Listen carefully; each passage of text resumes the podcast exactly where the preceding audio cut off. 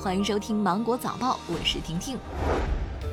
冒名顶替上大学，你将入刑。一些地方出现的教育招考冒名顶替事件引起了全社会关注。昨天提请全国人大常委会会议审议的刑法修正案十一草案二审稿对此作出规定：盗用、冒用他人身份顶替他人取得的高等学历教育入学资格、公务员录用资格、就业安置待遇的，处三年以下有期徒刑、拘役或管制，并处罚金；组织指使他人。实施前款行为的，依照前款的规定从重处罚。中国人民银行定于二零二零年十月十五号发行二零二一中国辛丑牛年金银纪念币一套，该套纪念币共十五枚，其中金质纪念币九枚，银质纪念币六枚，均为中华人民共和国法定货币。该套金银纪念币有圆形、长方形、扇形、梅花形，背面图案有装饰牛造型，也有写实牛造型。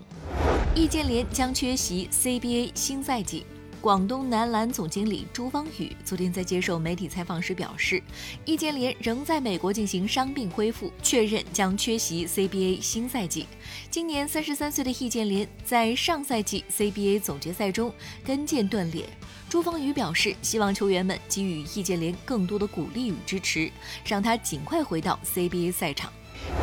九月电视剧备案公布，李卫当官将翻拍。广电总局公布了九月电视剧拍摄制作备案，公示剧目共七十部，二千二百八十集，其中当代题材五十部，占公示总数的百分之七十一点四三；现代题材一部，近代题材十一部，古代题材八部。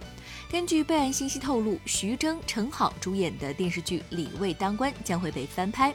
剧名为《布衣青天》。此外，《淑女的品格》将于二零二一年开拍。金太郎的幸福生活续作《金太郎的美好生活》也将拍摄，《我的猫先生》《沉睡花园》《宅男的品格》《走西口》《路遥知马力》《开封府传奇》等也已经备案，你期待哪一部呢？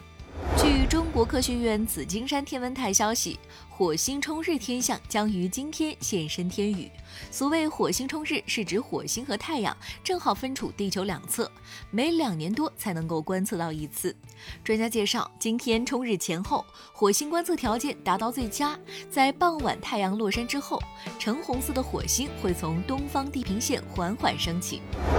俄新社十一号证实，俄罗斯机器人宇航员费奥多尔社交账户的一条视频中，对宇航员疑似醉酒状态下参加活动的行为评论说：“机器人比人类更能够胜任这份工作，至少比这些宇航员要好得多。”有专家表示，人在失重环境中，由于血液涌入头部会造成面部红肿，并不是因为酒精作用。对于机器人宇航员的言论，俄罗斯宇航员亚历山大·萨莫库加耶。夫计划向法院提起诉讼。费奥多尔在社交媒体上的官方账号因不敬言论被删除。